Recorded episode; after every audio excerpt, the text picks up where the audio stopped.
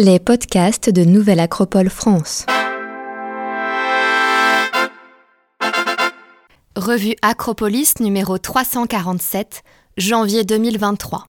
Lecture de l'article Homo sapiens, une seule humanité, par Manuel Ruiz Torres, professeur de biologie. Narratrice Adeline Albou.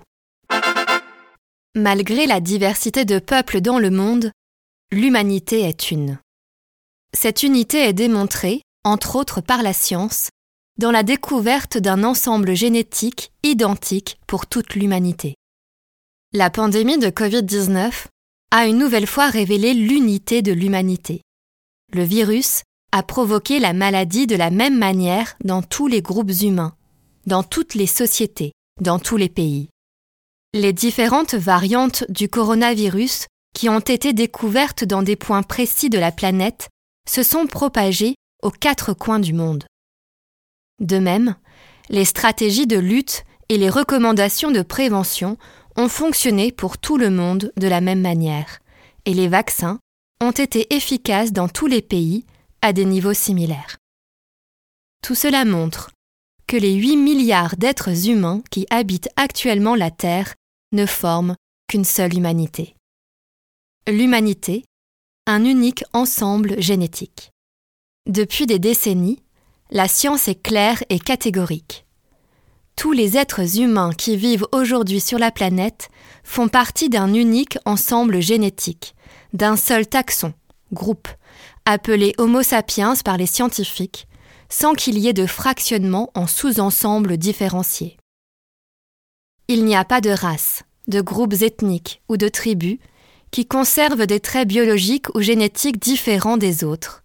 Et, ce qui est le plus décisif, il n'existe pas de race, de groupes ethniques ou de tribus avec un développement évolutif différent. Il n'existe pas d'êtres humains supérieurs ou inférieurs. Il n'y a pas d'êtres humains plus avancés que les autres du point de vue de l'évolution de l'espèce. Ce fait est pertinent à garder à l'esprit à ce moment historique, dans lequel les idéologies suprémacistes du passé sont dépoussiérées dans des versions mises à jour. Aucun argument scientifique ne soutient l'idée qu'une partie de l'humanité est meilleure que l'autre du point de vue de notre espèce en tant que telle. Projet du génome humain. La génétique a été l'une des branches de la biologie qui a apporté les preuves incontestables de l'unité de l'humanité. En 2003, s'est achevé le projet du génome humain qui a réussi à identifier la séquence complète de l'ADN humain. Pour cela, on a utilisé l'ADN d'hommes et de femmes d'origine afro-américaine, chinoise, asiatique, latino-américaine et caucasienne près de 30 000 gènes ont été identifiés qui permettent la formation de 250 000 à 300 000 protéines différentes. On peut affirmer que notre manuel d'instruction génétique contient 3055 millions de lettres et que chaque être humain partage avec les autres 99,99% du même code génétique. Seuls 1250 nucléotides séparent une personne d'une autre. Par conséquent, il n'existe pas de barrière génétique à la reproduction entre deux êtres humains. Lorsque deux êtres ont cette barrière génétique, même s'ils sont morphologiquement très similaires, leur descendance est stérile. Cela ne se produit pas parmi les êtres humains actuels. La descendance de deux êtres humains pris au hasard parmi toute l'humanité est viable reproductivement, en l'absence de toute autre circonstance pathologique. Cette unité est également perçue devant une exposition à des agents pathogènes. À conditions immunologiques et sanitaires égales, un agent qui provoque une pathologie chez un individu quelconque peut provoquer un effet similaire chez un autre individu, quelle que soit son origine. La réponse physiologique adaptée de différents groupes humains à différentes conditions environnementales, par exemple les conditions extrêmes des régions du nord de la Sibérie ou des déserts brûlants du sud-ouest de l'Afrique, et la grande variété d'environnements habités par l'homme entre ces deux extrêmes n'est pas la conséquence d'une adaptation évolutive.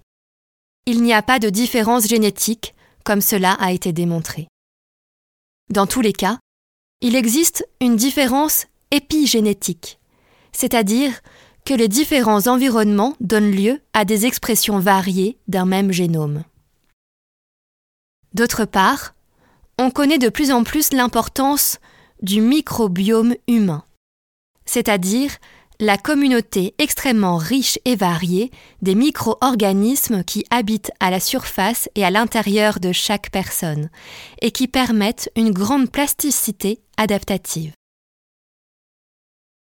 Aujourd'hui, chaque individu est défini comme un holobionte, c'est-à-dire un organisme dans lequel coexistent une multitude d'autres espèces, principalement des bactéries et des virus, étroitement liées les unes aux autres et à l'individu dont elles font partie. Leur état de santé et leur adaptation à l'environnement étant la conséquence des dites relations. Nous ne sommes donc pas face à des faits différentiels entre humains attribuables aux caractéristiques intrinsèques de chacun. L'humanité une, diversité de culture et de représentation. Or, parler d'une humanité unique, ce n'est pas parler d'une humanité uniforme. Parmi les 8 milliards d'êtres humains, il existe une grande et enrichissante diversité, qui s'exprime fondamentalement à travers une variation infinie de cultures et de représentations. Cette grande diversité, loin d'être une entrave pour l'humanité ou un motif de classification sur des échelles des meilleurs ou des pires, représente une énorme richesse et une opportunité pour l'avenir parce que chaque culture contient des solutions efficaces aux mêmes problèmes. La grande capacité créative et adaptative de l'être humain, grâce à son évolution culturelle et spirituelle, a produit des réponses infinies aux problèmes que nous partageons tous. On pourrait dire que si l'humanité se caractérise par un code génétique avec plusieurs milliers de gènes, dont l'expression permet l'adaptation à un large gradient de circonstances environnementales, elle dispose également d'un grand patrimoine culturel. Il est défini sous des formes innombrables, dont les possibilités offrent une énorme variété d'interprétations et de réponses aux circonstances qui ont toujours préoccupé tous les êtres humains. Nouvelle Acropole enseigne l'idée d'unité dans l'humanité et rejoint également l'idée que l'Homo sapiens constitue une seule humanité. Article extrait de la revue espagnole Esfinge et traduit de l'espagnol par Michel Maurice.